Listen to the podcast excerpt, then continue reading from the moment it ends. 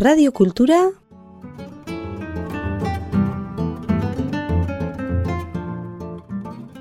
eus.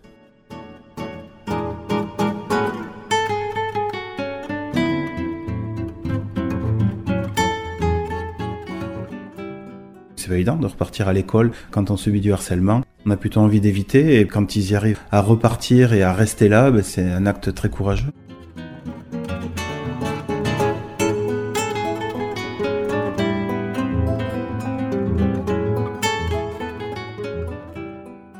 Suis Cédric Sampéré, je suis le responsable de la maison des adolescents du Pays Basque à Douénia.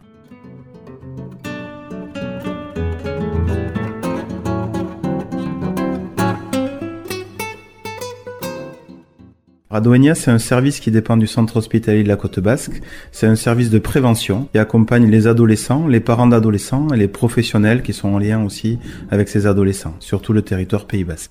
On a un siège à Bayonne et on a neuf permanences sur tout le territoire, sur Garassi, Saint-Palais, Bidache, Asparin, Cambo, Andaille, Saint-Jean-de-Luz, Biarritz, Bayonne-Rive droite. Depuis le confinement, c'est sur rendez-vous. On commence aussi à recevoir en spontané sur Bayonne. Sur toutes les permanences du territoire, c'est que sur rendez-vous. Les professionnels qui accueillent à la maison des ados, il y a des psychologues, infirmières, éducateurs spécialisés, assistantes sociales, des personnes de première ligne, pédiatres aussi. Et puis en seconde ligne, on a aussi un pédopsychiatre, on a une secrétaire bien évidemment, on a un chargé de projet prévention. Et moi je suis le responsable du service en tant que cadre socio-éducatif.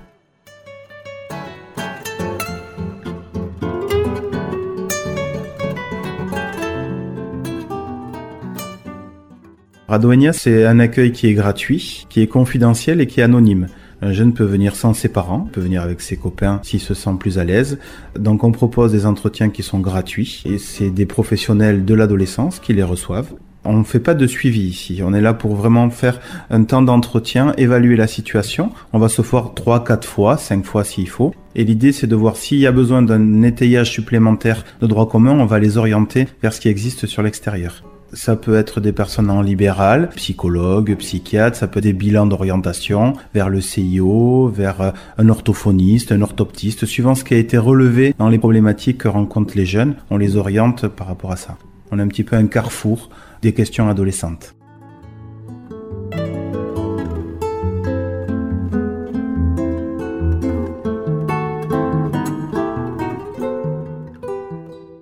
A des choses qui se dessinent quand même au niveau des profils. On a beaucoup de jeunes en situation de harcèlement qui viennent nous voir parce que ça génère du mal-être. On a eu beaucoup de troubles anxieux depuis le confinement. C'est vraiment des choses qui émergent. Il y a des violences intrafamiliales. Puis au niveau des parents, c'est plus du soutien à la parentalité. Ils se posent des questions sur comment accompagner leur ado, euh, comment gérer ces ados-là. Donc on les accompagne aussi dans du soutien à la parentalité adolescente.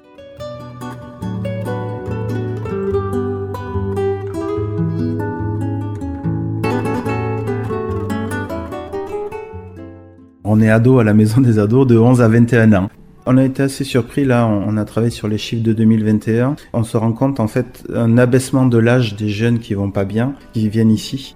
En moyenne, avant, on avait un gros cœur, c'était les 15-17. Et là, on est sur un abaissement sur les 11-14, où on a eu une explosion de ces jeunes-là, avec des troubles anxieux, des idées suicidaires, vraiment un mal-être important, parce qu'ils avaient du mal à se projeter dans la vie, parce qu'il y avait un sentiment d'insécurité. Il y a eu beaucoup de choses qui ont été hachées, hein, leur scolarité, les activités physiques et sportives. La santé mentale, en général, a pris vraiment un coup. Et on a vraiment senti une grosse fragilité sur ces jeunes-là au collège. De la sixième à la quatrième, on a vraiment senti qu'il y avait un mal-être important.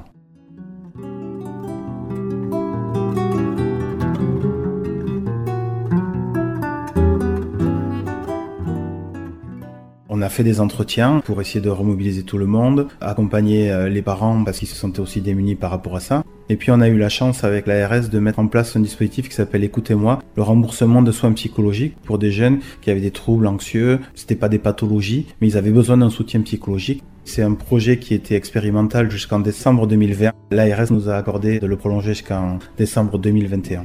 On s'est rendu compte aussi pendant le confinement que beaucoup de jeunes étudiants se retrouvaient aussi en difficulté et en souffrance.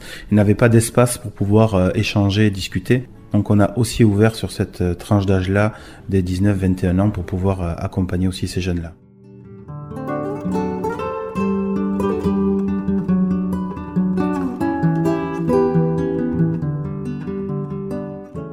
Que ça les a vraiment marqués dans les relations. On sent qu'ils ont envie de retrouver euh, une vie ordinaire, de se rencontrer avec euh, de l'insouciance qu'ils n'ont pas eu pendant deux ans. Mais on sent qu'ils ont de l'appréhension aussi parce qu'il y a vraiment des codes qui ont été euh, bloqués. Il y a des situations qui ont été difficiles pour eux. On sent qu'il y a vraiment un mal-être et une insécurité sur lesquels aussi les adultes n'ont pas pu répondre parce qu'eux aussi étaient insécurisés. Et du coup, ça a généré beaucoup d'angoisse chez les jeunes. Donc ils sont vraiment en train de réapprendre à vivre de façon ordinaire actuellement.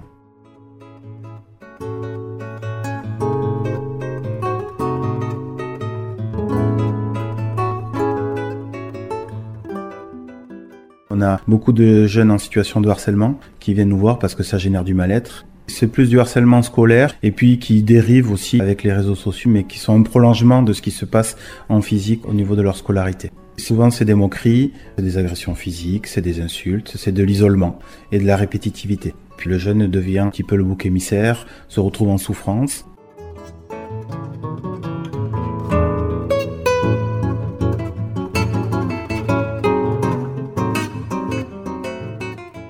a réalisé un court métrage sur le harcèlement. Le film s'appelle Parmi les vivants. C'est un court métrage qui a été réalisé pendant le confinement avec la Teen Company, une troupe de théâtre qui est maintenant basée à Anglette, avec qui on avait envie de travailler. C'est une troupe de théâtre d'ado qui est gérée par Patrice Ricordo et l'idée c'est de montrer simplement les émotions que pouvait ressentir un jeune qui subissait du harcèlement. On voulait pas que ça soit un film moralisateur. On voulait pas qu'il y ait un happy end à la fin. On voulait vraiment être dans quelque chose de brut.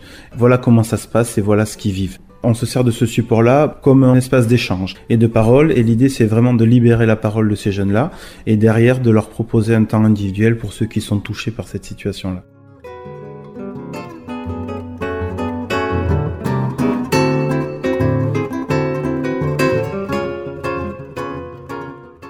C'est toujours difficile d'appréhender le harcèlement parce que parfois c'est des choses qui sont un peu insidieuses, c'est difficile à repérer et à accompagner. Et souvent, ça s'est inscrit dans le temps et c'est difficile à, arrêter et à, remobiliser aussi le jeune par rapport à ça. Il arrive à se reconstruire, mais ça laisse des traces tous nous disent que c'est des choses qui sont gravées pour eux et que euh, ça va être très difficile à passer le cap. Mais ils y arrivent avec une capacité de résilience en étant accompagnés aussi. Je crois que ça c'est important aussi. Le soutien des amis, le soutien des parents, ne pas se sentir jugé aussi c'est important pour eux pour pouvoir se remobiliser et repartir euh, parce que c'est pas évident de repartir à l'école quand on subit du harcèlement. On a plutôt envie d'éviter et puis quand ils y arrivent à repartir et à rester là, ben, c'est un acte très courageux.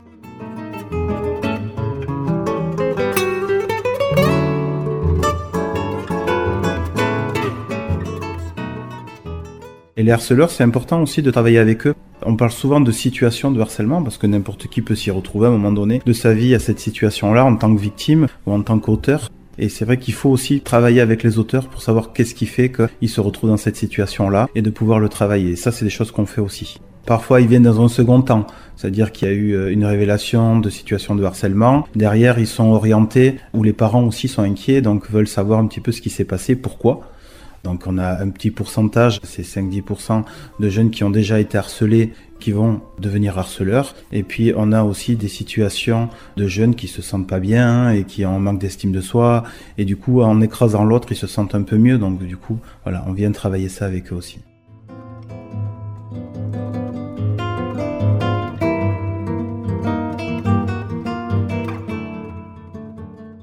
Faut pas oublier que le harcèlement commence au primaire, environ en CE2, 8 ans, 8, 9 ans. C'est là où il y a les premiers prémices du harcèlement. Donc ça aussi, c'était des choses qui sont importantes à prendre en compte parce qu'on avait l'impression que ça se développait au collège. Et en fait, non. Nous, quand on, on, fait des actions de prévention sur les sixièmes, ils nous disent à chaque fois que ça a débuté au primaire. Et puis quand ils se retrouvent au collège, c'est des choses qui continuent. Et puis il y a cette fragilité-là quand on a été victime de harcèlement, on se dit ben, c'est peut-être notre place, je sais pas trop. Il y a un effritement aussi de l'estime de soi, de la confiance en soi. Donc du coup, quand on arrive au collège si quelqu'un a un sentiment de supériorité et va aller vers ces personnes qui sont un peu plus fragiles, il va continuer à les écraser et à les mettre en difficulté.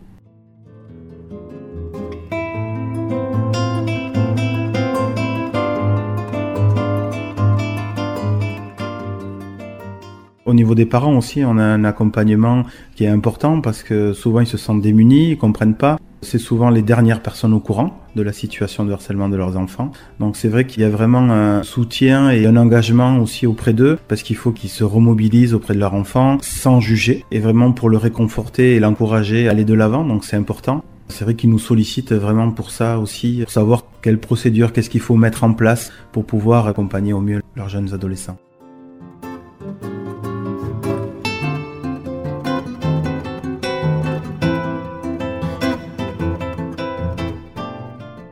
Des fois, juste notre rencontre suffit pour remobiliser tout le monde.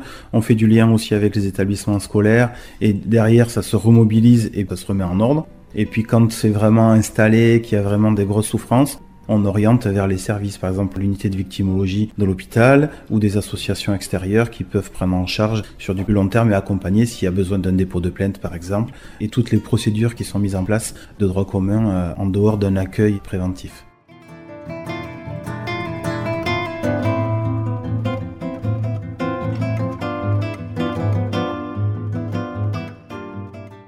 Le décrochage scolaire, c'est une question importante. Alors, il y a un travail qui est fait avec euh, le CIO et la mission locale sur cette cellule de décrochage. Le confinement a détruit quand même pas mal de bases au niveau scolaire et on a des jeunes en fait qui ont fait des choix par défaut qui sont passés de la troisième en confinement, en visio, à une seconde. Et en fait, en seconde, ils s'aperçoivent que les orientations qu'ils ont choisies ne leur correspondent pas. Ils savent pas vers où s'orienter. Il y a des décrocheurs là en seconde. Là, c'est le temps des orientations. Ça génère aussi beaucoup d'angoisse et on leur met quand même pas mal de pression hein, en tant que parents L'idée, c'est d'essayer de voir avec eux leurs capacités, vers quoi ils ont envie d'aller. Et on oriente aussi vers les dispositifs, donc soit c'est le CIO, soit c'est l'ERIP. L'ERIP, c'est un dispositif porté par la mission locale Pays Basque et qui permet de faire un bilan aussi et de voir vers quel métier je pourrais aller. L'idée, c'est pas de travailler sur euh, je fais un choix d'études pour un métier, c'est quelles sont mes compétences, qu'est-ce que j'ai envie de développer par rapport à mes compétences, voir les métiers qui existent et d'avoir une autre façon de penser les choses.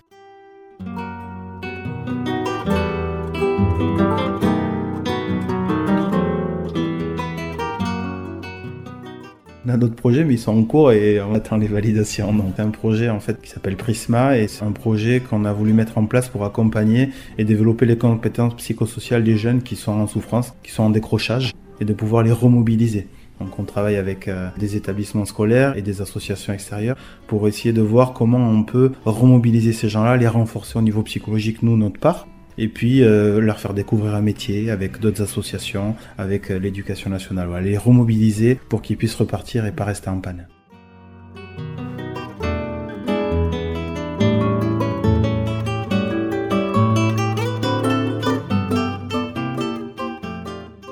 Radio Cultura